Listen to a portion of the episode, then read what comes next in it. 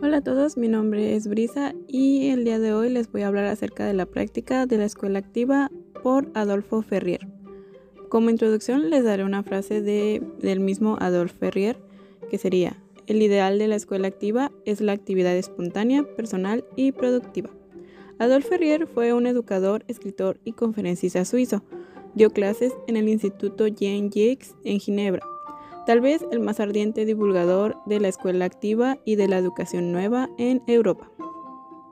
Pues bien, es la escuela activa donde la actividad espontánea del niño es la base de todo trabajo, donde se satisface el apetito de saber y la necesidad de actuar y de crear que se manifieste en cada niño solo.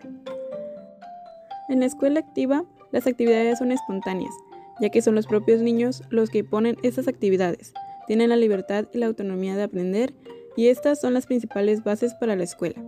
La escuela tradicional es la que todos conocemos, donde el maestro es la autoridad y los niños llevan su aprendizaje a través de ejercicios que encarga el educador, y si no es que en la mayoría, la información que reciben los alumnos es mediante la memorización. Pues bien, la escuela activa es, en cambio, eh, que los niños son libres y autónomos.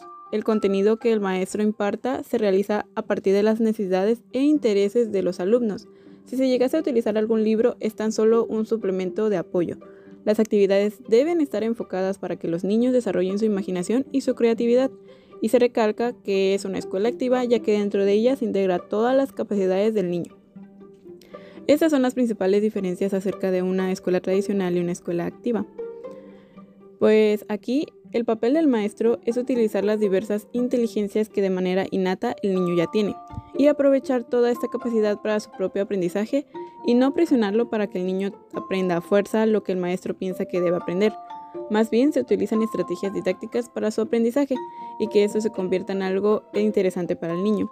Con estrategias didácticas pueden ser, por ejemplo, exposiciones, mesa redonda, lluvia de ideas, lectura comentada, mapas mentales, etc. También se incluyen las actividades en la naturaleza, que son primordiales, y también al aire libre, ya que una regla de higiene, es una regla de higiene para los niños. Así, ellos pueden recoger leña, subirse a los árboles y cuidar el jardín durante el aprendizaje. La educación debe presentarse en la confianza y en la autenticidad y basarse en una relación cotidiana con los niños. Aquí, la infancia debe ser responsable y a la vez feliz. Según Ferrier, es una cuestión de honor para los niños hacerlo todos solos, y el papel de los mayores es ayudar a los más pequeños. Las actividades en la naturaleza son primordiales, como antes se mencionó, y de igual manera la educación debe basarse en la autodisciplina y en la solidaridad, y debe también basarse en la felicidad de aprender y no en las lecciones. El papel de la escuela es dar a los alumnos la oportunidad de ejercitar las actividades por las que están motivados y a través de ellas adquirir la mayor cantidad posible de experiencias originales, tan variadas y abundantes como lo permitan las posibilidades.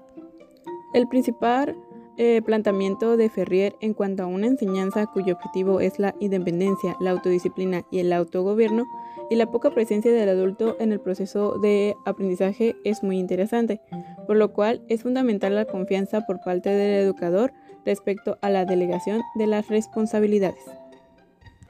A pesar de todo lo bueno que nos sugiere la escuela activa, se surgen algunos problemas con los métodos, o al menos las críticas acerca de esta nueva pedagogía, que dice que no se puede sugerir, no es un método sino un principio, no es una técnica sino una actitud, las escuelas nuevas no tienen método y si tienen alguno es el de la naturaleza y no se le da un carácter al niño, se le permite adquirir uno.